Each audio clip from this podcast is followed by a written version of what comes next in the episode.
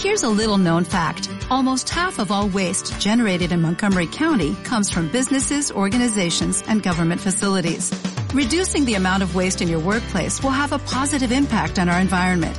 It can also save you money on your disposal costs. Reducing waste and recycling at your business is easy to do and is the law in Montgomery County. Make it your business to recycle right. Learn more at montgomerycountymd.gov slash recycle right or call 311.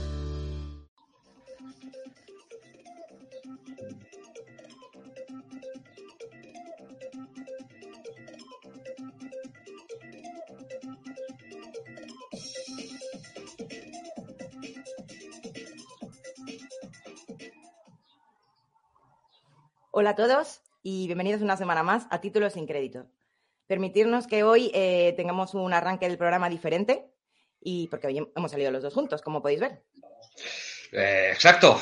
Hola a todos. Eh, bueno, como ya sabéis, este programa está totalmente protagonizado por, por los técnicos del audiovisual. Ellos nos cuentan semana tras semana. Uy, esto se está. Está pasando algo. No sé qué está pasando.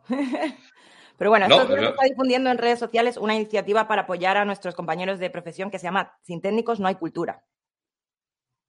Sí. per- perdona, pero aquí estoy. No sé por qué estoy. Perdóname, que es que tenía un. per- per- perdonadme todos, que tenía un fallo, se me estaba colando el, el vídeo. Pero bueno, sí. Como decía, eh, como decía mi compañera Almu, eh, ha, habido, ha habido un movimiento estos días en, en redes, eh, sin técnicos no hay cultura, y claro, nosotros que somos un programa totalmente dedicado al mundo de los técnicos audiovisuales, pues eh, decidimos desde el primer día unirnos a, a este, a este movimiento que, que además apoya a los técnicos que, como os digo, son nuestros, nuestros invitados de honor y, sí es cierto que, esto que está pasando está azotando bastante al mundo audiovisual y en especial a los técnicos. Como habéis visto desde varios frentes del mundo del espectáculo, algunos famosos eh, em, se unieron para hacer un vídeo en apoyo a este movimiento y nosotros hemos querido poner nuestro pequeño granito de arena para echar una mano también.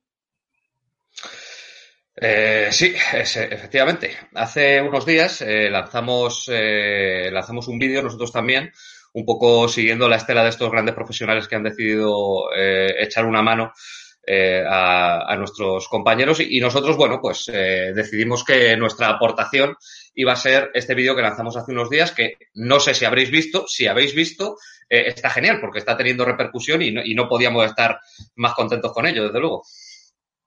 Bueno, yo creo que mm, sin más preámbulos vamos a pasar a, mostrar el vídeo. ¿Te parece bien? Pues me, me parece estupendo, sí. Para los que no lo hayáis visto, si todavía tenemos eh, gente por aquí que no, que no ha visto el vídeo, pues, pues esta es vuestra oportunidad. Y si lo encontréis por ahí y queréis compartirlo y tal y cual, genial, genial, porque así conseguiremos que, que este movimiento se vea y, y que nuestros compañeros técnicos tengan esa ayuda que, que tanto necesitan. Así que, Almu, cuando lo tengas listo, vamos a ello. Vámonos. Vamos todos juntos. Sin técnicos no hay cultura. Sin técnicos no hay cultura. Sin técnicos no hay cultura. Sin técnicos no hay cultura. Sin técnicos no hay cultura. Sin técnicos no hay cultura. Sin técnicos no hay cultura. Sin técnicos Sin técnicos no hay cultura. Sin técnicos no hay cultura. Sin técnicos no hay cultura. Sin técnicos no hay cultura. Sin técnicos no hay cultura. Sin técnicos no hay cultura. Sin técnicos no hay cultura. Sin técnicas y sin técnicos no hay cultura. Sin técnicos no hay cultura. Sin técnicas no hay cultura. Sin técnicos no hay cultura. Sin técnicos no hay cultura. Sin técnicos no hay cultura. Sin técnicos no hay cultura. No nos dejéis atrás. Bueno, esperemos que os haya gustado y que además, como ha dicho Raúl, lo ayude a dar visibilidad a este gran problema. Y además creo que nuestro tema de hoy es, perfecto para simbolizar el espíritu de este movimiento, ¿no, Raúl? Pues la verdad es que sí, porque nuestros invitados de hoy rebosan cultura por todos lados, no es para menos, ya que ellos, eh, digamos, se encargan de transformar el, germen de la cultura en palabras. El guion es eh, el comienzo de todo, la semilla de todo proyecto audiovisual. Y nuestros invitados de hoy, los guionistas, son los que se encargan de, de hacer germinar estas ideas transformadas en, en guion. Así que bueno, no, no vamos a hacer esperar más a la gente, que hoy con nuestro comienzo ya, ya estamos bastante metidos en materia y vamos a empezar eh, con, nuestro, con nuestro primer invitado de hoy. Eh, nuestro primer escritor eh, se forma en múltiples facetas, enfocándose sobre todo en el ámbito de la publicidad. Marketing, creatividad publicitaria, locución, transmisión de exteriores, edición e incluso dirección cinematográfica. Se mete de lleno en el mundo de la publicidad como guionista, tocando también la dirección creativa y el arte. Pero además, este incansable creativo no se conforma solo con el mundo de la publicidad y desarrolla sus múltiples facetas también en el mundo de la música, en labores de organización, producción y managing. Y aunque en la actualidad presta sus habilidades creativas en la agencia MK Media, su experiencia se forja en múltiples agencias de publicidad, donde su ingenio en incontables proyectos ha proporcionado grandes campañas publicitarias que todos hemos disfrutado. Así que, con todos vosotros, amigos, el escritor Javier Jimeno. Hola, Javier. Hola, Javi. ¿Qué tal? Muy buenas. Encantado de estar aquí. Bien, bien, nos, nos alegra que, que, hayas podido venir a reunirte con nosotros y hablar un poco de este, de este tema tan apasionante para todos, el guion. Todos lo conocen, pero no todos saben cómo funciona. Así que bueno, mmm, eh, eh, Javi, como hemos dicho, es eh, guionista de publicidad y como ya sabéis que a nosotros nos gustan los contrastes en este programa, nuestro siguiente invitado eh, también es un guionista, por supuesto, pero en esta ocasión es un guionista de cine. De ahí los contrapuntos de los que os hablaba. Eh, comienza su carrera en el mundo de la comedia, escribiendo guiones para películas como Atasco en la Nacional o La semana que viene sin falta. Hace unos años escribe la que será su primera película como director, Sicarius, La noche y el silencio, elegida por los usuarios de Film Affinity como el mejor thriller de, 2000, de 2015. En esta línea, colaborando con grandes directores como José Luis Garci, con quien vuelve al universo del detective Germán Areta, al que dio vida Alfredo Landa con una nueva entrega para la saga que se llama El Crack Cero, estrenándose el año pasado con mucho éxito. En la actualidad trabaja en varios proyectos que verán la luz próximamente. Con todos vosotros, el escritor Javier Muñoz. Buenas tardes. Gracias por la introducción. ¿Te ha gustado? Sí, sí, exces excesivamente generosa. bueno, bueno, bueno. Viendo las no imágenes me he dado cuenta de que sí que he visto Sicarius y me moló mucho, ¿eh? Eh, yo le puse más de un notable, yo creo, encima. Bien, bien, bien, bien. Sí, la bien, verdad bien. es que es, empiezas, eh, empiezas, es una gran película. empiezas bien, empiezas bien.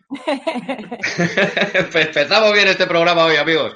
Sí que es cierto que yo también os la recomiendo, es una gran película, a mí que me gusta mucho el, el género, el cine negro.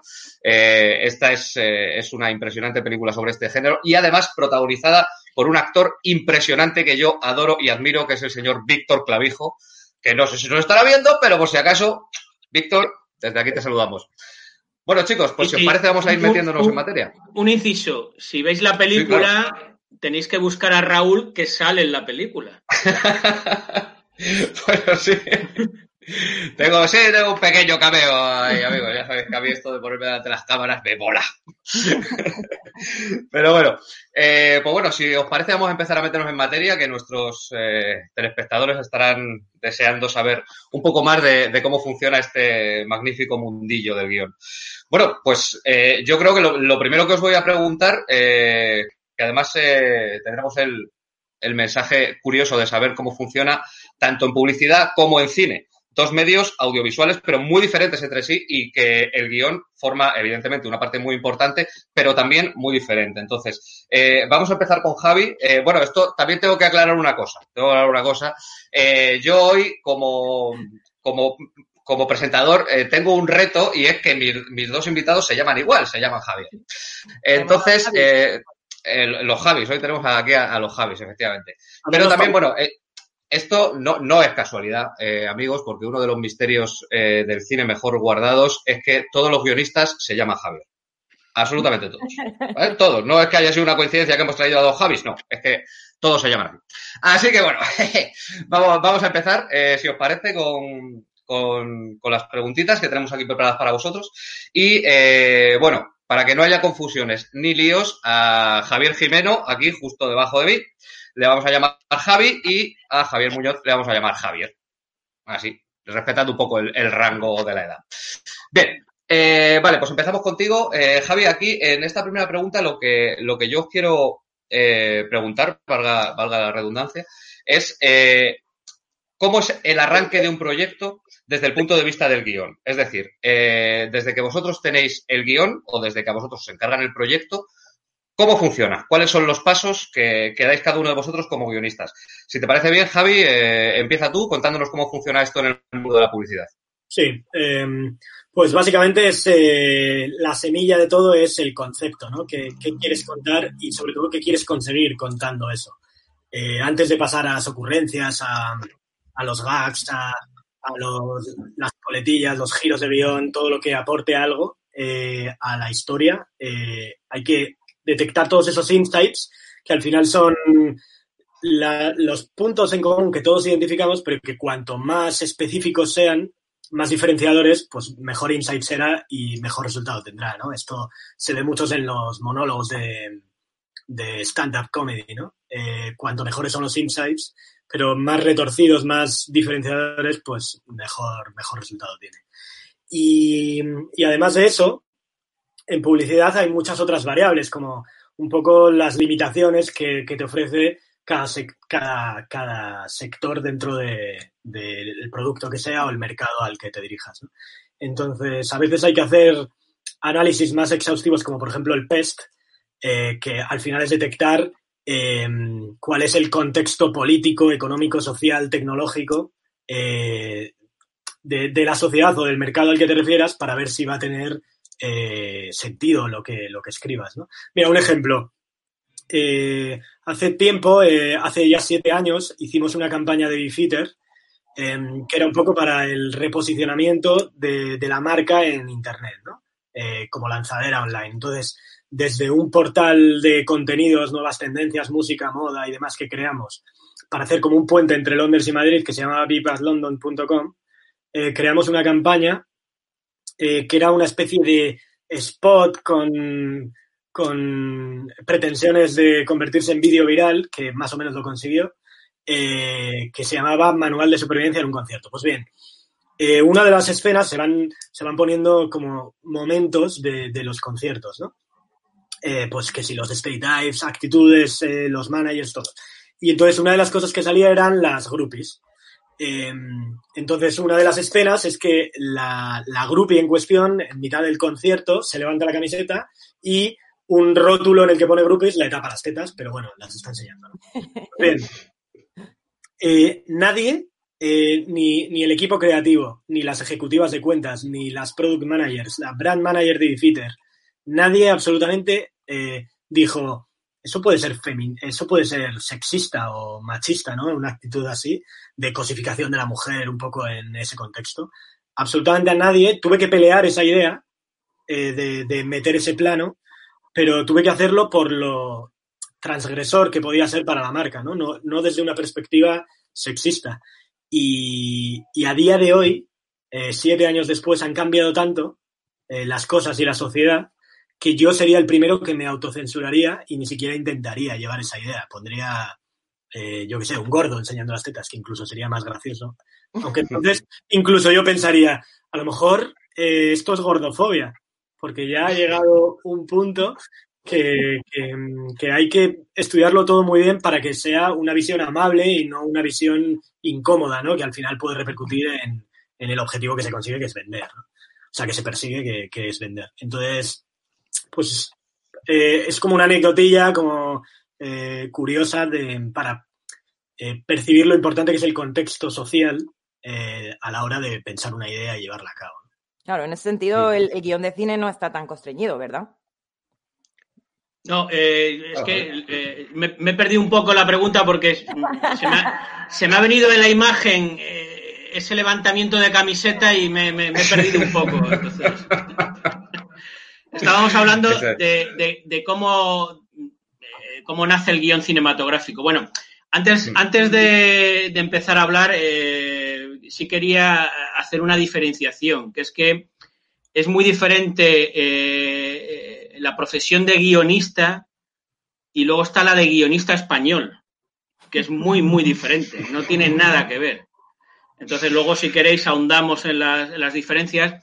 Pero vamos, aquí en España eh, se trabaja de dos, dos maneras. Eh, eh, lo que es la inspiración, tú tienes en tu cabeza o en tu corazón o en tu alma, donde quieras, una historia y la guionizas.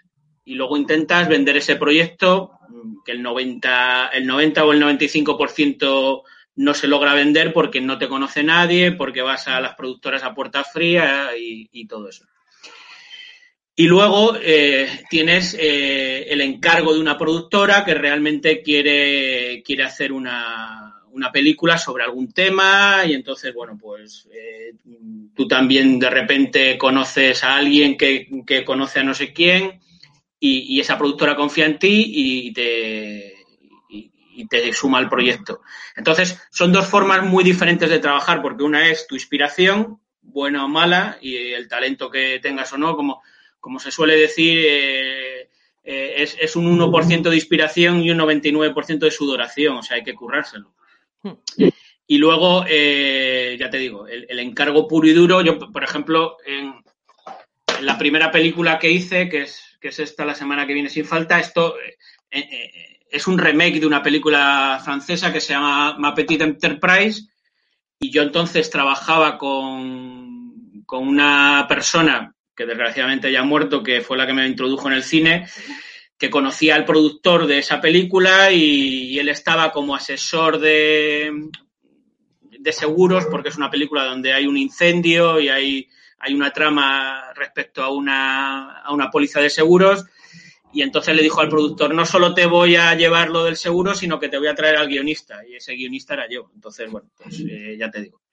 Entonces, digamos que esas son las dos formas de trabajar. Tu propia inspiración, que ya te digo, el 95% y seguro si me están viendo guionistas que están buscando, están luchando, a mí me escribe gente eh, pidiéndome ayuda y eso, y digo, vamos a ver, si, si, me cuesta un mundo a mí sacar mis propios proyectos, no, no, te, no soy yo la persona indicada para ayudarte porque no, no, no te voy a conseguir sacar nada adelante. Entonces, muchas veces es un golpe de suerte, un conocer a alguien y entrar, pues como entré yo, con un encargo y a, a, partir de ahí, pues ya empezar luego, haces el encargo y al mismo tiempo luego, pues eh, si les gusta cómo trabajas, pues ya dices, te paso lo que yo tengo escrito mío y ya puedes empezar a, a mover tus proyectos.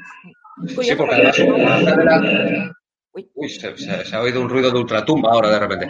Eh, no, te, te, te, iba a comentar. La semana sí, pasada lo mismo, ¿no? Eh, la semana pasada, eh, Josito, eh, o sea, bueno, eh, los invitados que hemos tenido semanas pasadas nos han comentado, de hecho, varias veces también eso, que, que una de las claves para empezar en este mundillo es conseguir un pequeño trabajo, algo pequeño donde puedas demostrar tu valía y a partir de ahí meter la cabeza. Es muy curioso. No sé si pasa sí, también. Pero, pero en nuestro caso es más difícil porque un, un, director de foto eh, puede empezar como meritorio de cámara, ayudante de foquista, llevando las maletas de cámara, lo que sea, y poco a poco ir subiendo en cada rodaje. Para nosotros, o sea, no hay, no hay un becario guionista, no hay un ayudante de guion, no hay. Eh, es, es, esa tumba abierta, es que un, un productor confía en ti ciegamente. Entonces, es muchísimo más complicado. Sí. Sí, además, eh, en este país se complica también la historia un poco, corrígeme si me equivoco, Javier, porque aquí los directores suelen escribir sus guiones, ¿no? Sí, por, por lo que ya te digo, porque el, problema del guionista español es, es, el menosprecio que hay a la profesión. O sea, es que todo el mundo, eh, y tu casa está en un rodaje, todo el mundo es guionista. O sea, yo, yo, he sido, yo he sido director de una, de una película y, y yo al director de foto eh, no le he dicho cómo hacer su trabajo. Eh, le digo si, si, me gusta o no la luz, que me la cambie o, o, que retoque esto, en maquillaje, en vestuario, digo cómo quiero que vaya vestido el personaje, pero luego yo no, no, me, voy, no me voy con la chica de vestuario a Zara a comprar el, el, el, el vestuario. Sin embargo, eh, tú vas, eh, eh, como director no, porque te respetan un poco, pero en, en- otras películas como guionista pasa, pasa el, el ayudante del eléctrico y dice, oye, este diálogo estaba mejor si dijera no sé qué. Digo, pero bueno. Por eso te digo, todo el mundo es guionista y ese es el problema del poco respeto. Entonces, hay muchos directores que, eh, eh, que como, mm, como ven que, que como guionistas no, no, no se les respeta, intentan pasar a director y conseguir eso.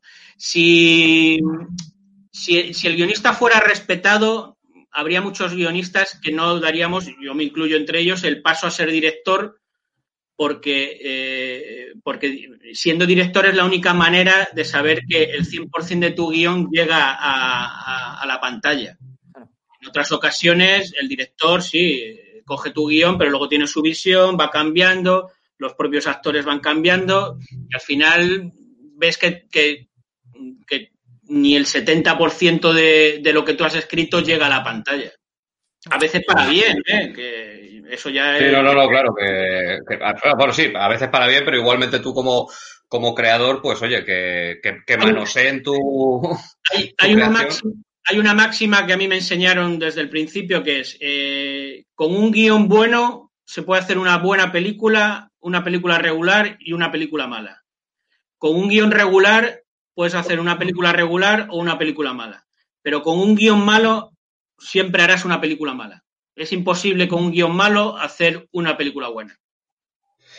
Eso, eso es cierto. Esto- estos problemas también los tienes tú en publicidad, eh, Javi.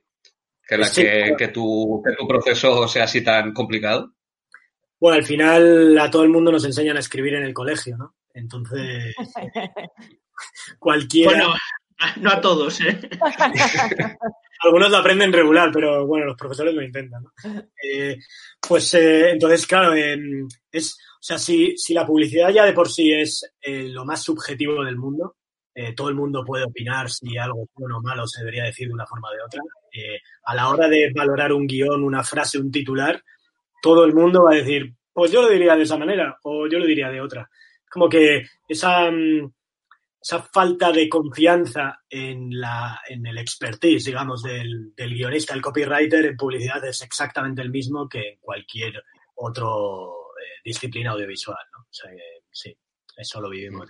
De hecho, Raúl y yo lo estábamos comentando estos días, que quizá en el guion de publicidad yo le explicaba que es donde se eh, debate hasta cada coma, ¿sabes? O sea, en un Sí. guion de una película no se es tan exhaustivo analizando las frases o el contenido del guion, pero es que yo he estado en, en- en reuniones de publicidad donde hemos estado discutiendo comas.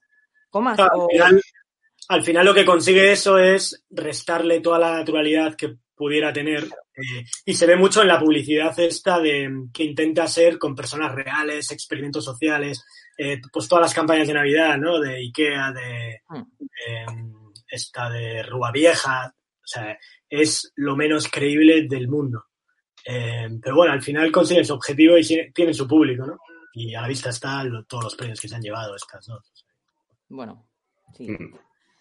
Los premios no sé si son el mejor indicativo, ni en Los, publicidad ni premios en no son, los premios son indicativos, por lo menos en cine. Sí. Y bueno, y, y, eh, eh, bueno, dentro de esta vorágine que vosotros ya tenéis una vez vuestro, vuestro guion llega a otras manos que no son las vuestras, a, a mí me interesa mucho saber, eh, tanto en guion publicitario como en, como en cinematográfico, eh, vosotros como guionistas, digamos, eh, ¿cuáles, eh, ¿cuáles son los procesos de, de inspiración que os llevan a, a crear el guion? Y, y también, ¿cuánto tiempo eh, tardáis? Yo entiendo que, bueno, dependiendo del proyecto se tarda más o menos, pero bueno, yo supongo que manejaréis unos, unos, eh, unos tiempos estándar, estándar, me gusta esto del estándar, eh, de- dentro de la creación de cada uno, ¿no? Entonces, eh, el proceso de inspiración y el proceso de creación, ¿cómo os viene y de qué manera lo desarrolláis? Eh, Javi, empieza tú. Eh, para mí, eh, la mejor inspiración que se puede tener es eh, las vivencias y la experiencia personal, ¿no? Entonces, por eso vas a tener mejores ideas y vas a escribir mejor cuanto más leas, más viajes, más conferencias vayas, más museos, más experiencias, gente más rara conozcas, te juntes con gente con una ideología completamente distinta a la tuya, incluso te empujes, ¿no? A, a vivir experiencias que te, que te saquen del manido eh, zona de confort.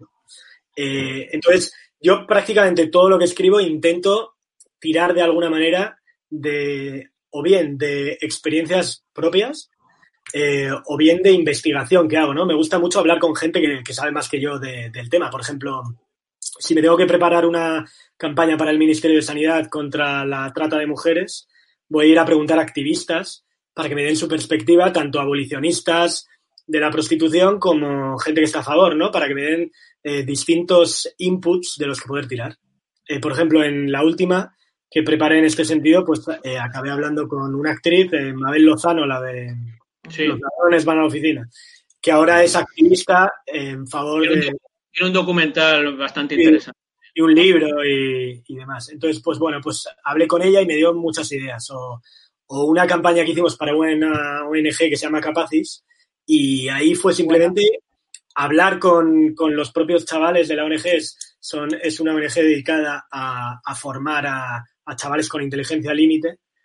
Y entonces conocer sus propias experiencias a la hora de buscar trabajo, que es lo que pretende esta ONG, es como salió la, la idea, ¿no? Que era básicamente eh, que son chavales como muy concienzudos en lo que hacen y, y no tienen la capacidad de distraerse. Entonces hacen muy bien su trabajo, aunque a veces más despacio que, como podamos ser nosotros. ¿no? Y, entonces, digamos, el insight que, que conseguimos fue que, cometen muchísimos menos errores eh, que un técnico con experiencia. Y de ahí construimos la historia a partir de, de esa historia real. ¿no? O yo que sé, una campaña del Ministerio de Exteriores eh, para viajar seguro, para, por ejemplo, no, no tocar piedras de sitios protegidos arqueológicos, no comprar drogas donde no debes. eh, eh, este tipo de, consejos obvios muchas veces, sacarte un seguro médico si vas a Estados Unidos, cosas que, que parece que son obvias y que muchas veces se olvidan y, y te arruinas la vida, ¿no? Por un, por un despiste. Pues eso es simplemente conocer la historia de un tío de Calatayud que cogió una piedra en la Capadocia y acabó dos meses en la cárcel de Turquía, que si habéis visto Expreso de Medianoche. eh, Sí, sí, sí. Son chungas. Entonces son esos, ¿no? Cosas, cosas que absorbes en un lado o en otro y te ayudan a construir una historia. Al final toda la imaginación depende de, vive de la comparación, ¿no? De cosas que hemos vivido, leído, lo que sea. Entonces, cuanto más hayas experimentado, mejores ideas vas a tener y más originales. sobre todo. Muy interesante. De- desde luego, vamos, son, cosas, son cosas sabidas porque incluso los maestros lo dicen, ¿no? El maestro Woody Allen siempre lo dice, escribe sobre lo que conoces, ¿no? Y eso es, es algo que, que todos tenemos que tener muy en cuenta a la hora de escribir, yo creo. Y bueno, ya, ya que me he metido con Woody Allen y nos pasamos al mundo del cine directamente, cuéntanos, Javier, ¿cuáles son tus, tus puntos de inspiración? Pues eh, más que la inspiración, que eso es común a, todo el que haga algo creativo, ya puede ser libros, que es lo más cercano, eh, pero incluso un, músico, un, un pintor, bueno, el proceso de, de- creatividad es eh, cada uno muy particular. Eh, Yo, yo más que nada os voy a contar eh, lo que puede ser una concatenación de inspiraciones. O sea, os, he enseñado la, primera película que hice. Entonces, eh, según la estábamos haciendo, el, director José Cho San Mateo se fue de, Semana Santa no, de verano, de verano a, a la manga y cuando vuelve me dice, se me ha ocurrido ahí una historia, te he escrito aquí, me dio tres, tres folios escritos a mano y de esos tres folios a mano yo escribí Atasco la Nacional. Entonces, por, por eso te digo, rodando Atasco la Nacional, eh, en esas pausas de rodaje mientras el dire de foto ilumina que se tira una hora, cuando te ha prometido que van a ser 20 minutos, eh, estábamos hablando de, de a ver qué, qué proyectos hacer, no sé qué, y me dice, joder, podríamos hacer un documental sobre un sicario, eh, seguir una noche y, y ver cómo hace su trabajo. Y digo, hombre, digo, eso es imposible porque nos convertiríamos en cómplices y acabamos en la cárcel. Pero eso se me queda en la cabeza y cuando acaba el rodaje, que acabamos, acabamos un rodaje, el rodaje de Atasco Nacional un 2, un 3 de diciembre, eh, yo vuelvo a casa y en esas navidades me escribo Sicarius, que no es un documental sobre un sicario, pero digamos que es parecido. Eh, rodando Sicarius, eh, conozco a Josito, que es el productor, que me lleva al, al programa de Garci, Cabos de Medianoche, y yo, fan absoluto de, de Garci, le digo, tengo una idea para un- una precuela del crack. Fíjate. Y de ahí sale el crack cero. Joder, qué historia. Toma ya. Es, eh, una vez, como tú decías, una vez que tengo la inspiración, yo la verdad es que escribo bastante rápido. Eh, lo que nunca hago es sentarme a ver qué pasa. Yo muchas veces eh, estoy dándole vueltas, eh, digamos que, porque si, si, me están, si me están viendo alumnos de guion, ellos dicen, bueno, primero te escribes la idea de la película, que es una línea, la sinopsis, que son tres líneas, la sinopsis ampliada, que son 20 líneas, el, tratamiento, la escaleta. Yo, es bueno conocer todo eso, pero yo una vez que tengo las ganas de escribir, son tantas que es que yo paso de escaletas, paso de tratamientos, yo me lanzo a, la piscina. Y el, y el tema está en, en que, eh, ya te digo, nunca me siento a ver qué pasa. Yo esa escaleta, ese tratamiento lo hago en mi cabeza, a veces incluso metido en la cama, un poco antes de dormirme, no sé qué, y luego cuando ya creo que, que tengo ese, ese momento de película, eh, que la tengo muy clara en la cabeza, me siento y a lo mejor me escribo 10, 12 páginas en, en un par de horas, porque voy a tiro hecho porque yo ya tengo todas las secuencias vistas en mi cabeza. Qué fuerte. Entonces esa es la forma de, de trabajar que yo tengo, que cada uno tendrá su, sus historias. Mira, de Sí, hecho, no, eh, hay varias preguntas para ti en el, en el chat, eh, para los dos, pero también en concreto para Javier. Y os quería em, eh, poner una en concreto que a mí también me ocurre cuando estoy escribiendo. Eh, es, eh, a la hora de escribir una historia, ¿tienes en la imaginación la cara de los personajes? ¿Son personas sin rostro? ¿Cómo va el... No, no, no, son, son, son personas reales. eh, y además, por, por defecto, digamos, eh, aun- aunque sea un poco tirar, y, eso que eh, he tenido la, estoy teniendo la fortuna de trabajar grandes, grandes actores, eh, pues eso, como Víctor Clavijo, como Carlos Santos, Miguel Ángel Muñoz, Pedro Casablanc. Pero yo a la hora de escribir, no sé si por, por mi educación de cine clásico y americano, eh, suelo poner a, mis personajes eh, rostros de, de actores americanos. Por ejemplo, Sicarius era Edward, Edward Norton. Entonces yo escribía Sicarius pensando en Edward Norton.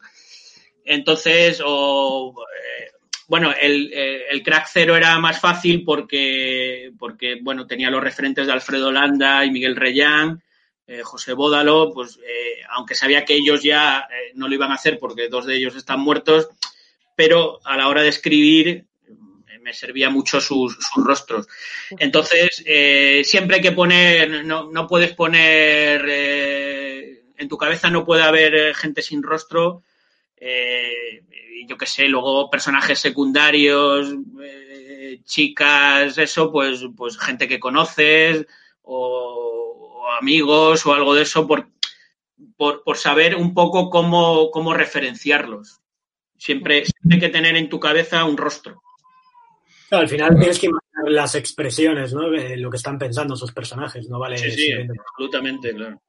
si no les ves, eh, ¿cómo lo vas a hacer? También hay una pregunta en el chat para ti, Javi, no te libras. Eh, dice eh, Bodegay, que es uno de nuestros folloneros del programa, un habitual. ¿En publicidad el producto aporta valor a la historia o no? Esta es una pregunta muy interesante. Bueno, yo creo que si, si el anuncio es bueno para el producto que está anunciando, el producto tiene que estar completamente integrado, ¿no? Y cuanto más protagonista sea de la historia y a la vez menos intrusivo, eh, más valor va a aportar y más sentido va a tener la historia, ¿no? Porque el hacer una historia que te gusta como si fuera un corto de ficción y luego mm, ponerle el producto al final que podría valer para cualquier producto, desde luego no es un buen anuncio por mucho que sea una buena historia. el buen anuncio es el que tiene el producto integrado y sobre todo que tiene valores paralelos, pero específicos, no generalistas, eh, de cara a ese producto en concreto. ¿no? Por eso a mí me gusta mucho el branded content, que no deja de ser contenido de entretenimiento, pero avalado y justificado con sentido común parte de una marca. ¿no?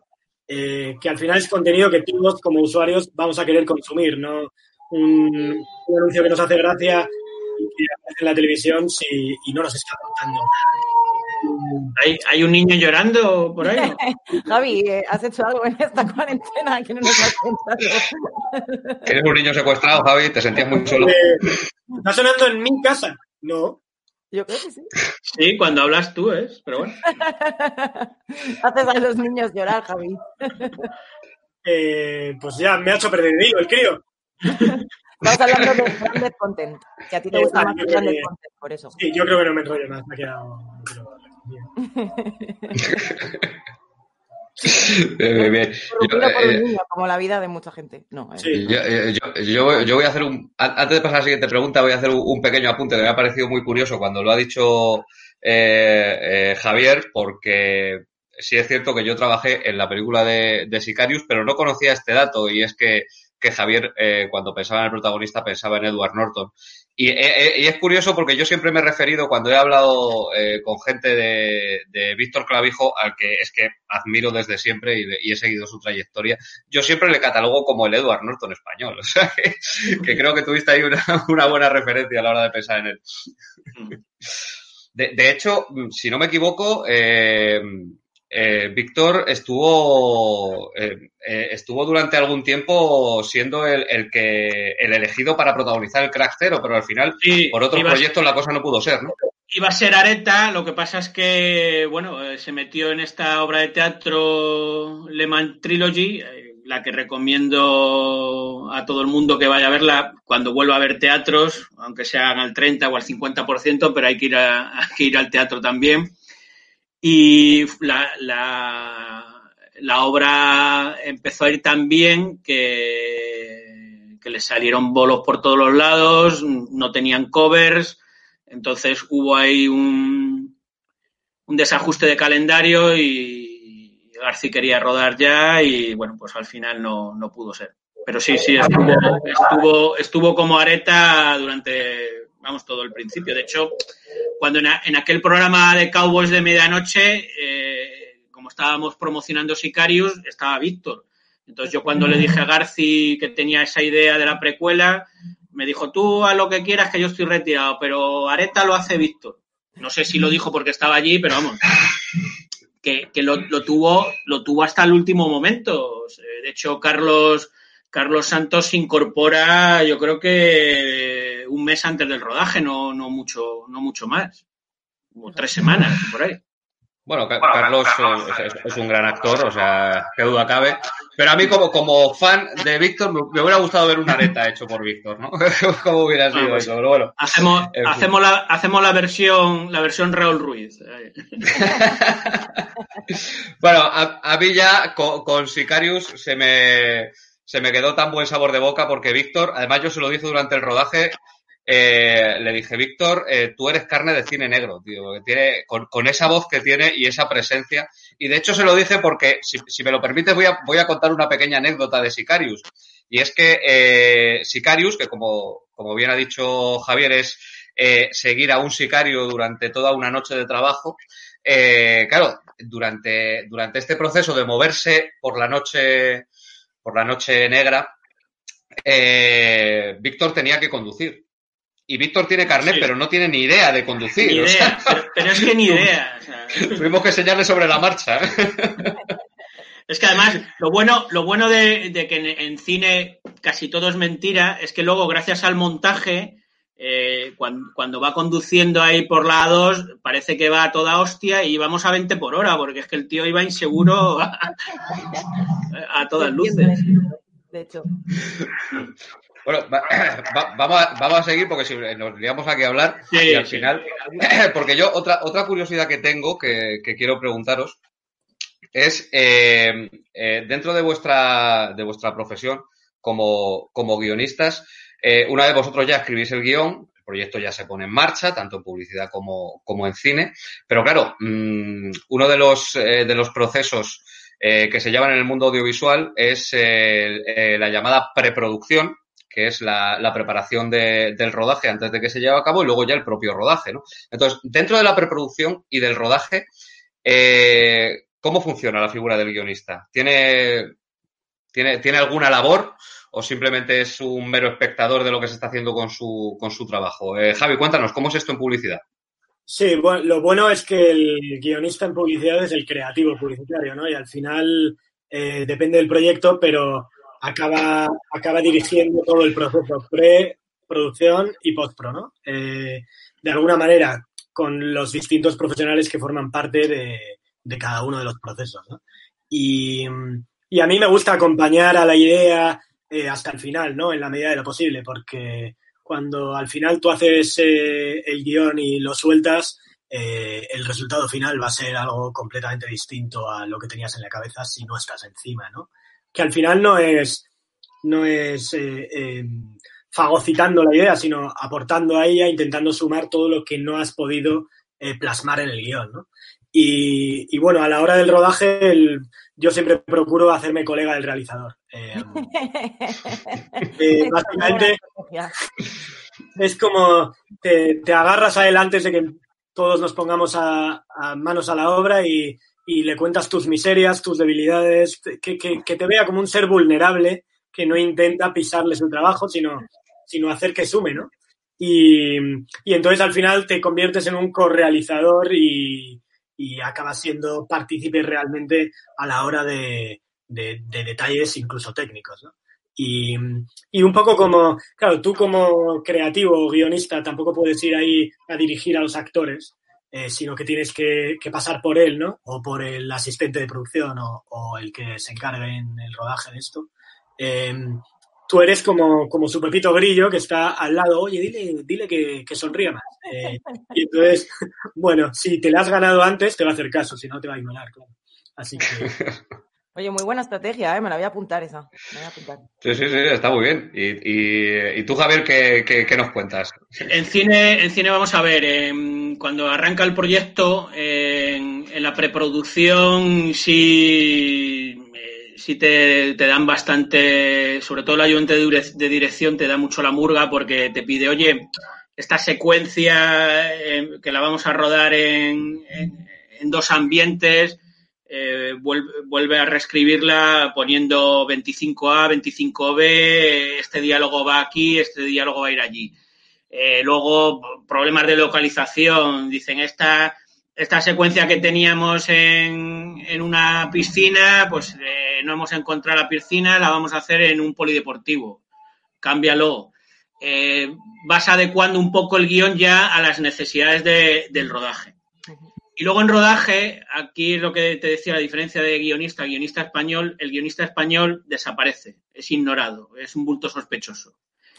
Lo que pasa es que eh, yo soy un guionista típico y como mi pasión ha sido siempre el cine, yo, ya te digo, en la, en la primera película, eh, trabajando con, con Josécho San Mateo, le dije yo quiero estar en el rodaje y bueno, y entonces hice el making of y estuve ahí en el rodaje casi todo el rodaje en Atasco la Nacional, de hecho, fui la script o el script en, en este, un trabajo que es, eh, no, no, se lo recomiendo a nadie porque es el, trabajo más complicado de, del cine, porque vamos, es, tienes que estar atento a todo, a los detalles, al tiempo, a, a, que el despeine de un actor, a la camiseta que lleva, porque hay, hay cosas que ruedas y y, la continuidad de esa secuencia la ruedas 25 días después y, tienen que tener el mismo aspecto de todo. Bueno, entonces, eh, y ahora con el crack cero, pues, pues lo mismo, joder, estoy, estoy, con Garci, como no voy a ver trabajar a Garci? Entonces le dije, yo quiero estar en el rodaje. Al principio él fue un poco reticente porque como yo había sido director, igual pensó, a ver, este sí se va a meter donde no le llaman, pero vamos, él, él, supo que yo el respeto era absoluto, he hecho mucha figuración y, y luego ya cuando él vio que, que, yo le respetaba absolutamente, los días que no hacía figuración, venga Javier, vente, porque él, él no está en el, en el combo. Entonces él, él, rueda al lado de la cámara y me llamaba, vente, vente aquí. Y estar allí, vamos, es, muy poca gente puede decir que he estado codo con codo con el ganador de un Oscar mientras rueda una película. Entonces, para mí eso ha sido maravilloso. Desde luego, eh, haciendo un pequeño apunte a esto de la figuración que decías, eh, amigos, aparte de buscarme a mí en Sicarius, buscarle a él también, que también aparece. todo, todo el mundo ha salido. Yo soy, soy, soy un poco salvando las distancias como Jico. Salgo en, en todas las películas, tanto de guionista como de director, salgo. Haces tu cameo, ¿no? Claro que sí, como, como tiene que ser. Bueno, eh, yo creo que ya eh, esto que nos está... Ahí me está, me está encantando hoy porque mi, mi friquismo se está alimentando muy bien con todas estas anécdotas y, pequeñas curiosidades que estáis contando de, los, de los rodajes. Entonces, eh, yo creo que voy a pasar directamente a preguntaros eh, ¿cuál ha sido el mayor reto que os habéis encontrado en vuestra, en vuestra carrera? ¿O esa mayor dificultad? ¿O simplemente algo, algo curioso fuera de lo normal que, que os haya pasado en, en vuestras respectivas carreras? Eh, Javi, empieza tú contándonos, que seguro que en publicidad retos no te sobran. O sea, no te Pues- faltan, vamos.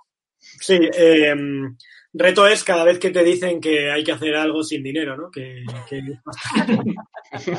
y, eh, entonces, eh, tengo como un rango bastante amplio de, de producciones sin, sin presupuesto, eh, pues desde cero euros eh, para una ONG, y entonces hay que tirar de colegueo, favoritismo e incluso chantaje emocional, a, a, a otros que el presupuesto está limitado y, y tú tienes una idea en la cabeza que necesita de algo de presupuesto, eh, entonces pues empiezas a recortar aquí o allá, pues si no tienes dinero para pagar derechos de imagen, que salgan solo manos eh, o siluetas. Eh, o, y si le damos una estética youtuber para hacerlo más cercano a- a- al público, y al final es para hacerlo cutre, porque es la única manera de poder hacerlo sin tener un equipo eh, digno, ¿no? Y, y la última fue el, pasado mes de enero, era el día de la publicidad, entonces eh, hay como un santo que se llama San Publicito que se inventaron en, en, en una agencia hace años y, y un poco queríamos, nos dice la jefa, oye, haced algo para San Publicito. Eh, ¿Cuánto dinero hay? Pues en principio no hay. Eh, pero bueno, al final le conseguimos arrancar unos euros, ¿no? Eh, pero, mm, pero muy limitadamente. Entonces, bueno, al final lo que hicimos fue como una campaña de contrapublicidad contra San Publicito para crear un, un- una especie de figura laica para los agnósticos de, de esta santidad eh, absurda de la publicidad al final, que se llama Publia León. Entonces, para hacerlo, cogimos a una no actriz, a una productora eh, a la que prácticamente no se podía pagar, pero le interesó el proyecto, y en un día de rodaje hicimos eh, siete clips. Wow. Así que, bueno, pues el resultado es como bastante digno para, mm, para al final los recursos que teníamos. Y, eso es siempre el reto, ¿no? De que, venga, esto hay que sacarlo adelante, también respetando la figura de todos los implicados, porque al final se ha denostado completamente eh, la figura de todos los técnicos, de las productoras y tal, porque como no hay dinero, pues bueno, eh, ¿quieres participar? Pues esto es lo que hay. Y es lamentable, la verdad. Eh, pero bueno, estamos todos así, así que. eh, si quieres sacar el proyecto adelante, pues. Cuando hablabas, he aprovechado para poner el hashtag de eh, sin técnicos no hay cultura, porque creo que venía bastante al hilo de esto que estabas comentando. Y siempre se dice la chorrada esta de que en momentos de crisis se incentiva la creatividad y aprovecho este medio para decir que eso es una gilipollez. No voy a dar ni argumentos. Vamos ya. Ahí lo dejo, que lo estudien. Bueno, pues eh, Javi, cu- cuéntanos eh, cuál ha sido ese, Javier, ese reto. Javier. Ja- Javier, Javier, perdóname. Sí, ese reto al que te has tenido que, que enfrentar. Eh, vamos a ver, eh, eh, cualquier proyecto es un reto, porque hacer una película aquí en España yo lo califico de milagro, es, es un milagro. Eh, de hecho, yo eh, las películas, eh, las eh, sobre todo ya te digo aquí en España, las divido en dos, las, las que se hacen y las que no se hacen. Y son muchas más las que no se hacen que las que se hacen.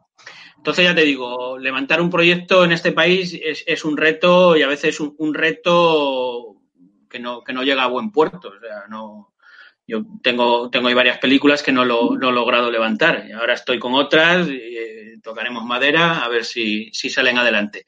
Entre ellas, la segunda parte de Sicarius, ya te anticipo. ¡Oh, Dios mío! Entonces, el- mi mayor, mi mayor reto es, es como guionista, pero también como director, que fue Sicarius, porque yo Sicarius tardé siete años en, desde que escribí esas navidades el guion hasta que se proyectó en una pantalla de cine pasaron siete años. Ahí te vemos. Entonces, eh, empiezas con un productor, te, te promete que sí, que la hace, que la hace, y luego te dice que no consigue financiación. Vuelves a hacer otra preproducción y tampoco. A la tercera ya arrancas. Luego los eh, presentar el proyecto a las televisiones, conseguir el, el beneplácito de televisión española. Es, es, es, un, es una travesía bastante dura y. Y ya te digo, luego también hay, hay retos eh, que, que, son más de, documentarte para un guion. Eh, yo he trabajado en, en una serie de televisión que, que, no voy a decir el nombre porque al final eh, salgo de tapallido en los títulos de crédito por, por problemas con el productor. y, pero era una, era una serie histórica y, y bueno, pues empaparme de, de, lo que es el siglo XVI y, y todas las, las, guerras de religión, pues me apasionó porque yo siempre he sido un poquito rata de biblioteca y, me gusta leer mucho y, y, encargarme encargarme para, aquí si nos está viendo algún productor, encargarme alguna historia eh, donde me tenga que documentar, a mí me apasiona. O sea, ese reto estoy encantado con ello. Pero ya te digo, resumidas cuentas, el levantar una, una, una, película como guionista o como guionista y director aquí en España, ya te digo, es un reto a veces imposible. Oye, eh, yo quería, es que tenemos un montón de preguntas en el chat, la verdad es que está súper activo hoy. Eh, muchas de ellas me he dado cuenta de que hablan eh, de, por ejemplo, qué ocurre cuando presentas un guion, ¿vale? Y te lo cambian o, la idea no acaba siendo la que, la, la, que esperabas inicialmente. Un poco cuál es el proceso cuando esto ocurre, ¿vale? Cuando haces un guion y te lo cambian o cuando cambia tanto que, al, que el final es eh, bochornoso y un poco que nos contéis vuestra experiencia, cómo, cómo soléis afrontar esto vosotros. Podemos empezar con Javi, ¿queréis? Eh, sí, eso pasa uno de cada dos eh, como mínimo, ¿no? Eh, al final, al final te da vergüenza firmar, firmar el guion porque tu idea ha quedado tan perturbada que, que se convierte en, en, en, una gracieta cuando realmente era una buena idea que, que haber tenido recorrido, ¿no? Es... Eh, pasa mucho, eh, sí, en como producciones para televisión, de publicidad para las series de televisión o, o para la responsabilidad social corporativa, todas las iniciativas que tienen las televisiones, que siempre le dan como, como ese, esa pátina de, de telefilme que, que, que, pasa mucho en general en todo el producto audiovisual español, ¿no? Que, que desde comedia, drama, eh, como que te dan tan masticado el, el, resultado final que no dejan lugar a la inteligencia del espectador. Que es lo que hace un buen producto, ¿no? Que, que tú cuando estás viendo algo sonrías porque digas, eh, joder, tiene, eh, o sea, como que ha apelado a, a, tu, a, tu, sentido común al unir los puntos, no te los ha unido como, es como si te dieran las cuartillas estas de, de niños de unir los puntos para formar un caballito. Si ya te dan el caballito hecho, pues qué, qué, gracia tiene, no tienes nada que hacer. Pero si te dan los puntos y eres tú quien los va conectando, hace que sea mucho más inteligente y atractivo el resultado. ¿no? El cliente siempre apuesta eh, por, por darte el caballito resuelto, para que te quede claro que es un caballito eh, lo, inteligente es que, que, le des la primera línea para que tú sepas cómo continuar el recorrido y que al final digas, joder, me gusta el caballito, eh, pero porque he sido yo quien, quien lo ha descubierto, no, no ha venido a mí. Pues... Bueno, en, en, mi experiencia, eh, vamos a ver, en cine, eh, eh, tu guion, ya te digo, lo, lo, he dicho antes, al, al, final muchas veces se queda, se queda en un 70% de lo que tú escribiste, pero la, la esencia está ahí. El, el, el, planteamiento, el nudo, el desarrollo y, y el clima y el final está ahí. te pueden ir cambiando diálogos, bueno, pues des, desde desde que no, no encaja el, el, tempo de la secuencia hasta pues un actor que se que, tiene otra forma mejor de decirla o, o, improvisa, o sea, Pablo Carbonell en, en Atasco Nacional improvisó algunas cosas y, mejoraron mi guion. Y, y, luego al revés, luego había alguna secuencia que no se pudo hacer por, por, por, falta de días y de localizaciones y me dio pena porque creo que eran graciosas y aportaban eh, bastante al conjunto de esta familia loca de vacaciones en, Cullera. El espíritu está ahí. Eso. El, mayor problema, yo he trabajado poco en televisión. Eh, si tú hablas con un guionista, todo el mundo está queriendo trabajar en televisión, porque en televisión es donde está el dinero, donde te contratan para una serie que dura Amares para siempre, yo, yo no sé, que lleva 14 años, 15, cuéntame, lleva 20. Entonces tiene la vida resuelta. Pero a nivel creativo, eh, yo, yo trabajé en una serie que éramos ocho o nueve guionistas, cada uno nos daba un personaje, luego el coordinador de guiones eh, juntaba todos los personajes, todas las tramas, te llamaba en mitad de la noche, oye, eh, cámbiame esto porque ese personaje está en otra secuencia y no puede estar en dos sitios al mismo tiempo. O sea, una locura. Entonces, ahí hay, hay, creatividad cero, te lo dan todo mascado y eso. Y a la hora de desarrollar series, que también estoy desarrollando alguna, algún piloto algo de eso, son tantas las connotaciones de, de, la televisión ahora, pues eso, eh, eh, tienes que tener mucho cuidado. Antes lo hablaba Javi, eh, ya no solo de sexismo, machismo, pues eso, meter un personaje gordo, meter un, un personaje que, que, tenga una actitud, o sea, eh, yo, yo flipo, y eso también le está pasando al cine por desgracia, que es que ahora los personajes no mienten. O sea, es que tú, tú ves, tú ves al, al, al, malvado más malvado y, y, no miente. O sea, o sea puede, puede, puede, matar, puede matar, puede poner una bomba nuclear en Manhattan, pero, pero no puede decir una mentira, porque si mientes al público, eh, les estalla la cabeza. Entonces, yo creo que, yo creo que todo eso eh, salió a raíz de la, primera misión imposible en el, fíjate, el año 96, donde el personaje de John Boyd le contaba una trola a Tom Cruise de lo que había pasado en Praga, pero por montaje veíamos lo que estaba pasando. Y claro, el público medio que le hemos ido eh, atontando, dándoselo todo mascado, lo que decía antes Javi de, del caballo de puntos, eh, pues la gente se perdía. ¿Cómo, ¿Cómo, que te pierdes? O sea, John Boy está mintiendo, pero Tom Cruise con, con, la realización de Brian De Palma te está diciendo lo que pasó realmente. En, en Misicarius, eh, eh, no quiero hacer un spoiler, pero eh, no, no. Tío, el protagonista mata a un montón de gente porque un tío le cuenta una mentira. Entonces, entonces, eso, ya te digo, en cine se está perdiendo la mentira, pero es que en televisión ha desaparecido por completo. O sea, los personajes tienen que ser todos eh, o sea, no mentir al público porque si no el público se siente defraudado y cambia de canal. Entonces, está todo mucho más encorsetado y, no, no le veo, no veo que, que, vaya en buena dirección. O sea, eh, eh, y en Estados Unidos eh, la televisión eh, se ha contaminado del cine para bien. Eh, series como Juego de Tronos, Breaking Bad, eh, Broadway Empire, eh, son muy cinematográficas. Aquí en España me estoy dando cuenta que es el cine el que se ha contaminado de la televisión, respetando, respetando a todo el mundo, pero ves algunas películas eh, que parecen episodios de televisión. Total. Entonces, creo que habría que diferenciar bastante eso. Cierto es. Mira, es, no, de hecho, nos estamos quedando un poco sin tiempo, pero yo quería aprovechar. Vamos a hacer dos horas de programa. Un, sí, bueno, yo. un especial. Un especial cosa, Javier. En una especial edition. Un especial edition. En cuanto se dan las 8 aquí, la gente se marcha a salir a, a disfrutar. A la, ah, perfecto. Nosotros podemos ir hablando, pero igual ya no hay nadie haciendo estas preguntas tan interesantes como decía. Yo, como, como, como llevo encerrado 70 días que solo he tirado, solo he bajado a tirar la basura, ¿no?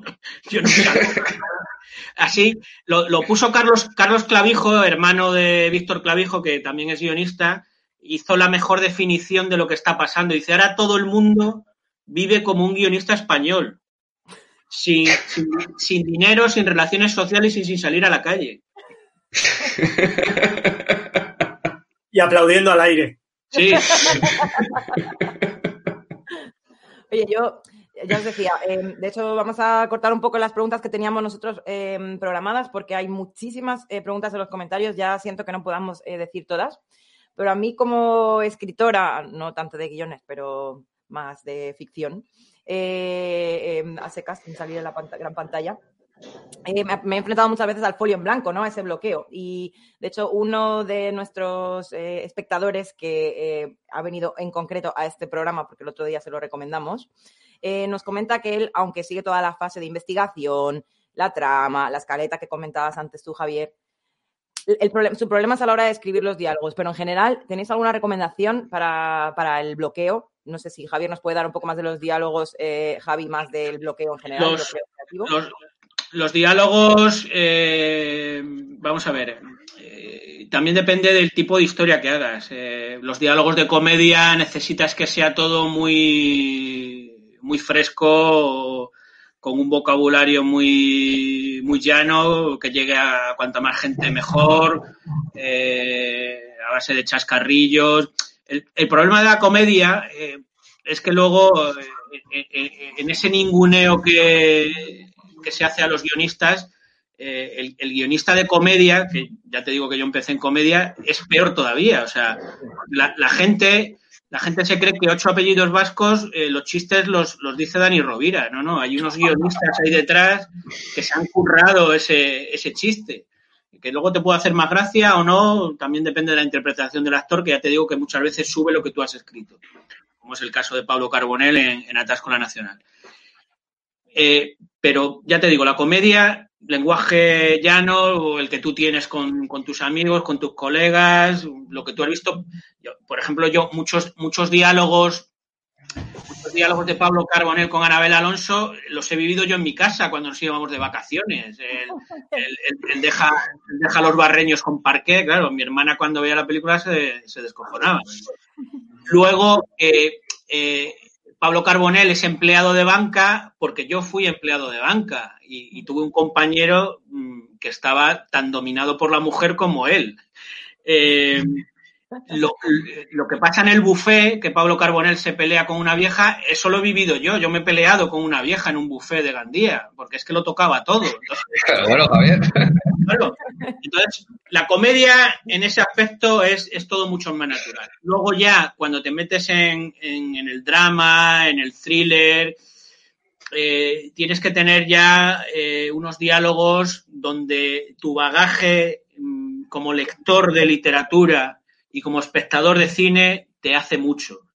Hombre, no, no, te, no te, digo que copies diálogos porque si, si, tú en una película pones eh, este es el, el principio de, de, una hermosa amistad, pues, pues te caen hostias por todos lados. Pero, pero sí, sí, viendo mucho cine, ves cómo habla la gente, cómo habla ese malo, cómo, cómo habla ese Humphrey Bogart, cómo, cómo habla Gregory Peck. O sea, Gregory Peck, eh, que no es el que escribe los diálogos, hay unos guionistas que se los escriben, pero ha tenido la, fortuna de trabajar en algunas películas donde eh, se dicen cosas muy serias, muy importantes y muy bien dichas. Entonces, eh, los, diálogos, ya te digo, de género, pues viendo género, eh, yo tengo escrito hasta un western y, claro, mis personajes tienen que hablar como se supone que hablan en el western.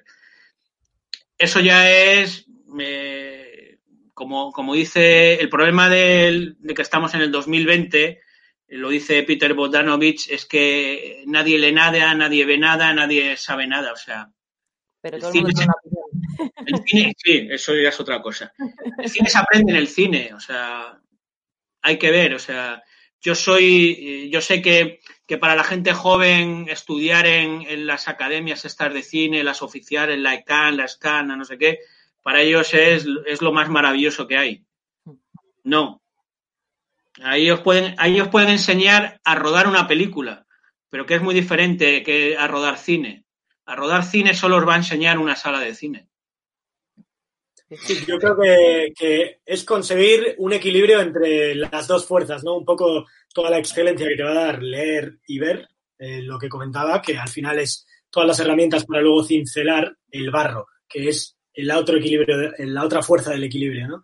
Al final el barro lo vas a conseguir viviendo la realidad tal y como es, ¿no? Eh, ya sea eh, con la investigación que puedes hacer online, como igual que los diseñadores buscan referencias en Pinterest o tantas otras webs, ¿no? Para, para conseguir inspiración sobre tendencias de diseño o corrientes o lo que sea, eh, tú puedes irte a Twitter, poner el tema o el hashtag o lo que sea que quieras buscar y eso es la jungla. Ahí, ahí ahí está todo el mundo diciendo barrabasadas, pero también hay mucha creatividad, porque la gente es creativa y, es, y es una forma de expresarla bastante, bastante inmediata, ¿no? Eh, o si no, coge y vete a Tetuán, emborráchate en una ocupa y ya verás cómo te salen puros diálogos y ocurren. Al final, estás en tu casa y tienes un bloqueo frente a un folio, es porque necesitas un empuje, un detonante, ¿no? Al final es todo cuestión de detonante. Y si no te lo da los recursos que puedes encontrar en Internet, tu biblioteca o, los DVDs que tienes eh, o, el, HBO o el Netflix o, la plataforma que utilices, sal a la calle y fuérzate a vivir anécdotas y experiencias que no vas a vivir en tu sofá, ¿no? Y que al final te van a dar la inspiración que necesitas para, para escribir algo completamente nuevo.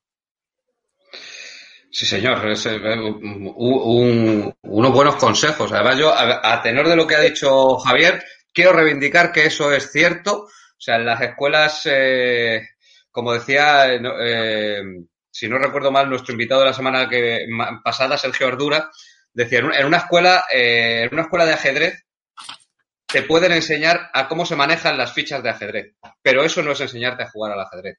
El maestro Quentin Tarantino lo, lo, dice, lo dice mucho, es una frase muy recurrente suya y es, yo no fui a la escuela de cine, yo fui al cine.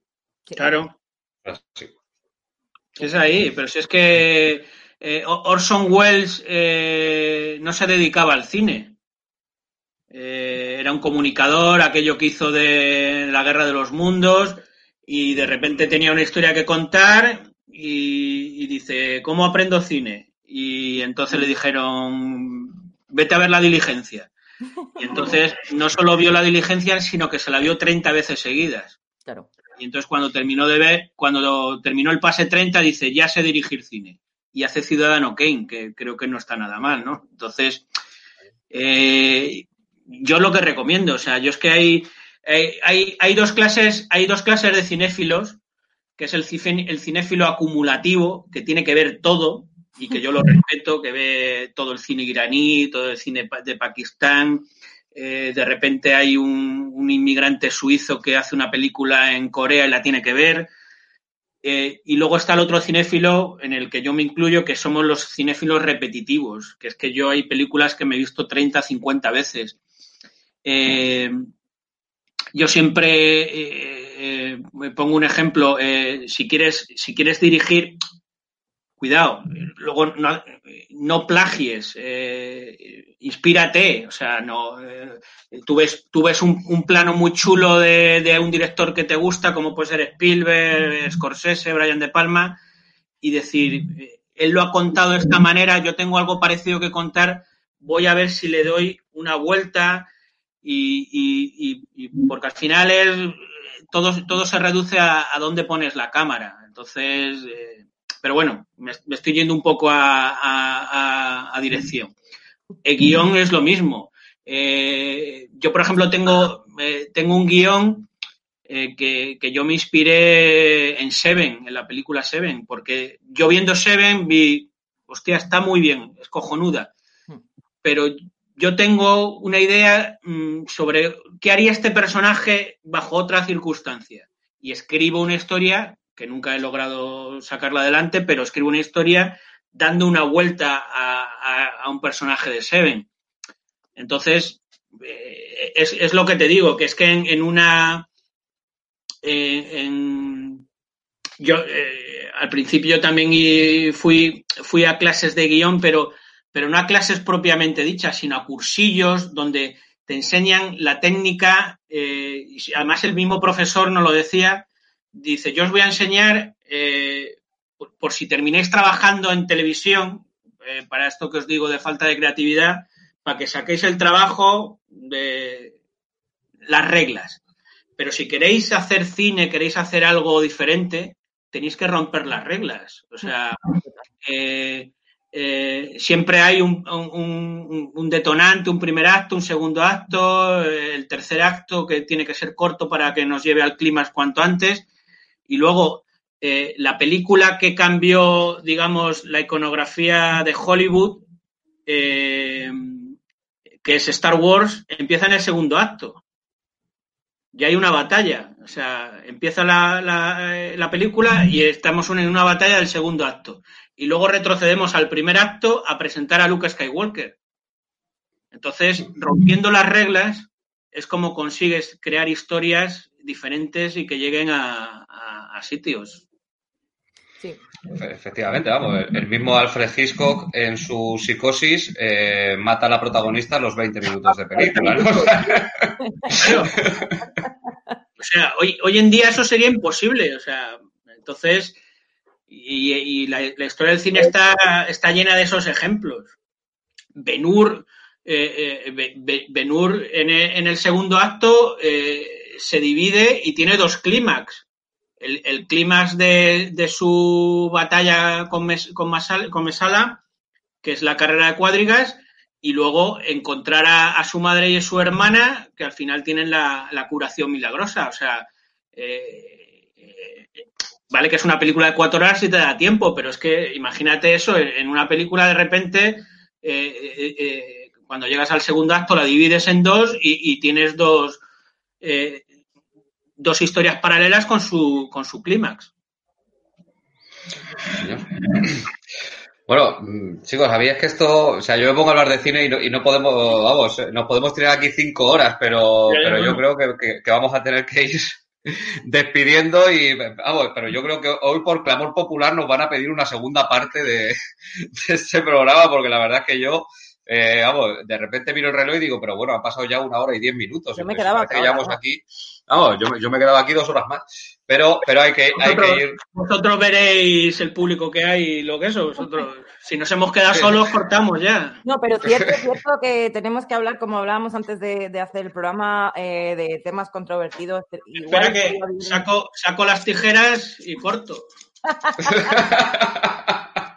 este chiste solo lo podía traer un guionista. No, tijeras de cole. Claro, unas son de creativo y otras son de cine. Claro. Estas son, estas son más vastas. Son, en realidad son de productor que te dice esta secuencia la quito que es muy cara de hacer. y ya está. En Las, mi- en- tijeras Wednesday las podemos en mi- llamar. en mis do- en mis dos, en mis dos primeros guiones tuve que quitar, bueno, cambiar eh, secuencias eh, que estaban dentro de un autobús porque es muy caro rodar dentro de un autobús. Entonces, Joder, por eso es.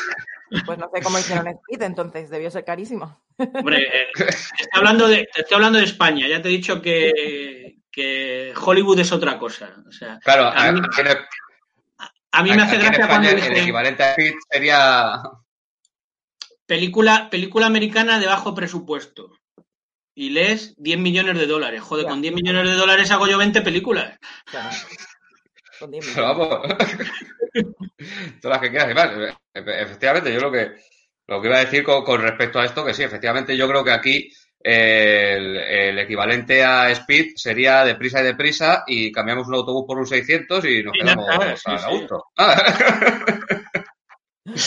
Pero bueno, bueno chicos, sí, sí es cierto que hoy nos estamos estirando un poquito más, pero con estos invitados es que da gusto. Y es lo que pasa si, si le pones un micro delante a un guionista que nunca habla con Sí. nadie y siempre está cerrado en casa, pues que se lía. ¿eh? Se lía. Eh, claro, es que, Y- es y que pasa- nuestro, y pasa esta es, nuestro, es nuestro momento de gloria, hay que aprovecharlo. Entonces, Así que bueno, eh, nosotros normalmente eh, decimos a, lo- a los invitados que se despidan eh, uno por uno, claro, y, y que, y que les den un, un consejo a, a nuestros eh, telespectadores, pero la verdad es que eh, habéis dado muchísimos, muchísimos consejos ya. Entonces, eh, lo, que, lo que yo os voy a pedir es que os, os despidáis y ya no un consejo, porque habéis dado muchos, pero sí un mensaje a esa gente que, que quiere, que quiere empezar como, como hicisteis vosotros en su día, a, a- a envalentonarse y escribir. Así que, eh, Javi, si quieres, empieza tú, despídete y, y dale un mensajito a nuestros chicos.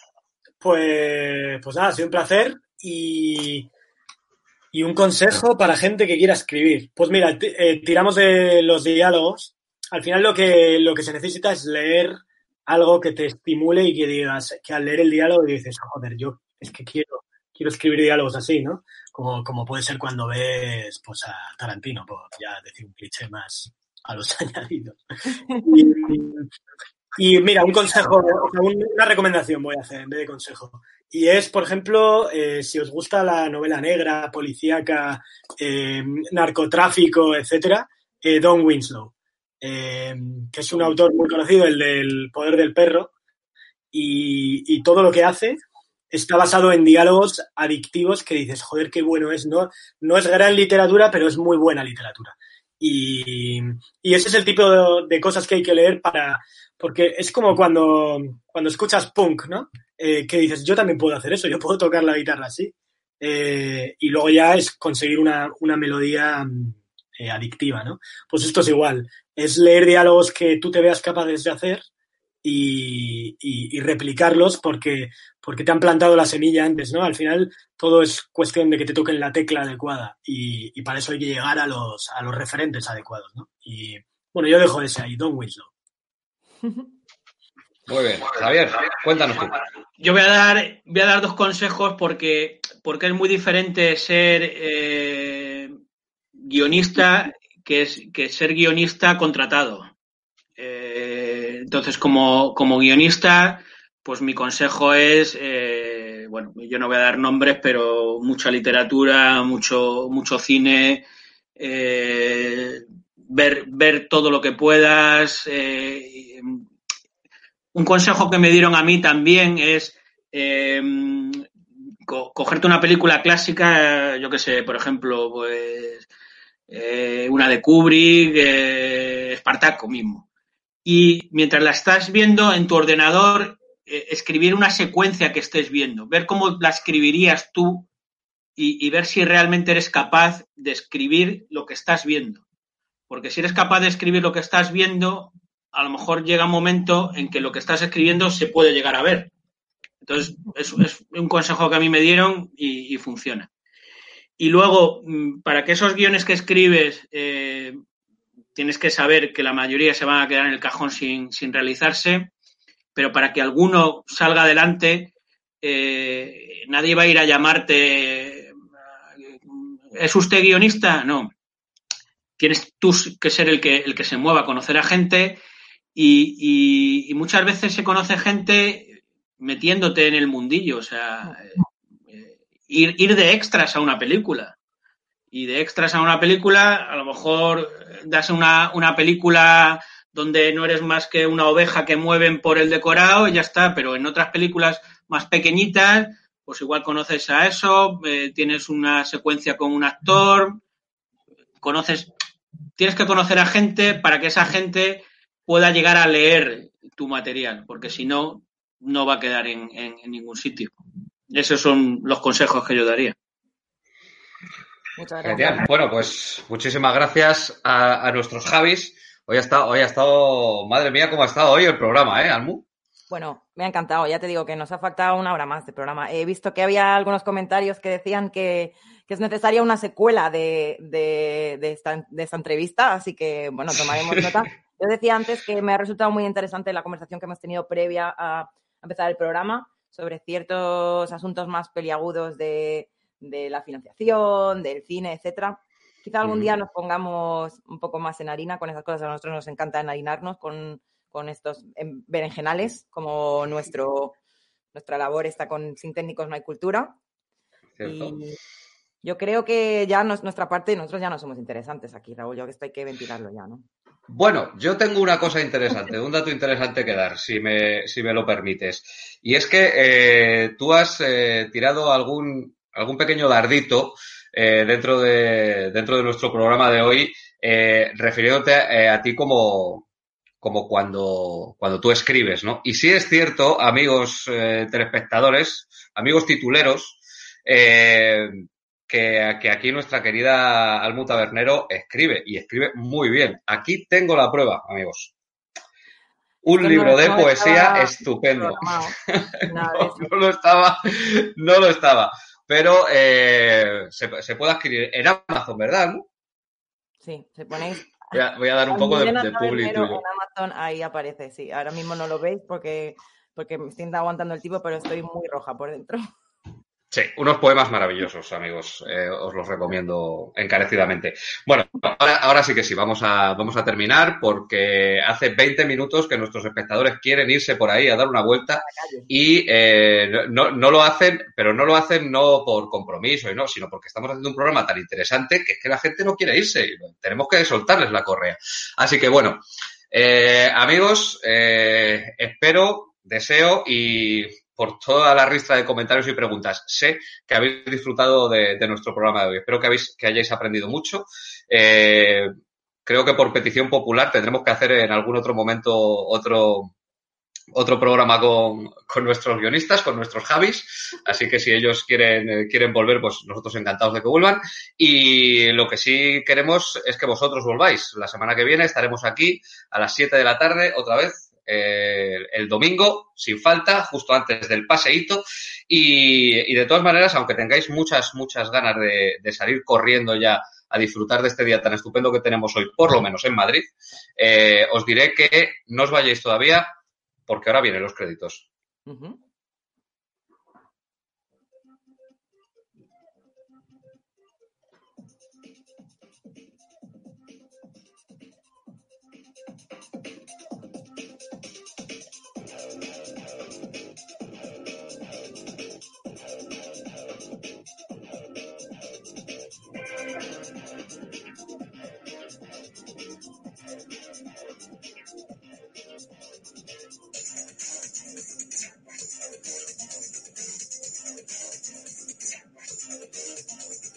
Bueno, vamos a adaptar para el cine el libro de Belén Esteban. ¿Hay algún guionista entre vosotros? Pues largo, he dicho que es para el libro de Belén Esteban. ¿Te preocupas por tu familia? Entonces, ¿por qué darles solo huevos ordinarios cuando pueden disfrutar de lo mejor? Eggland's Best, los únicos huevos con ese delicioso sabor fresco de granja, además de la mejor nutrición, como 6 veces más vitamina D, 10 veces más vitamina E y 25% menos de grasa saturada que los huevos regulares, además de muchos otros nutrientes importantes. Así que, dales los mejores huevos. Eggland's Best, mejor sabor, mejor nutrición, mejores huevos.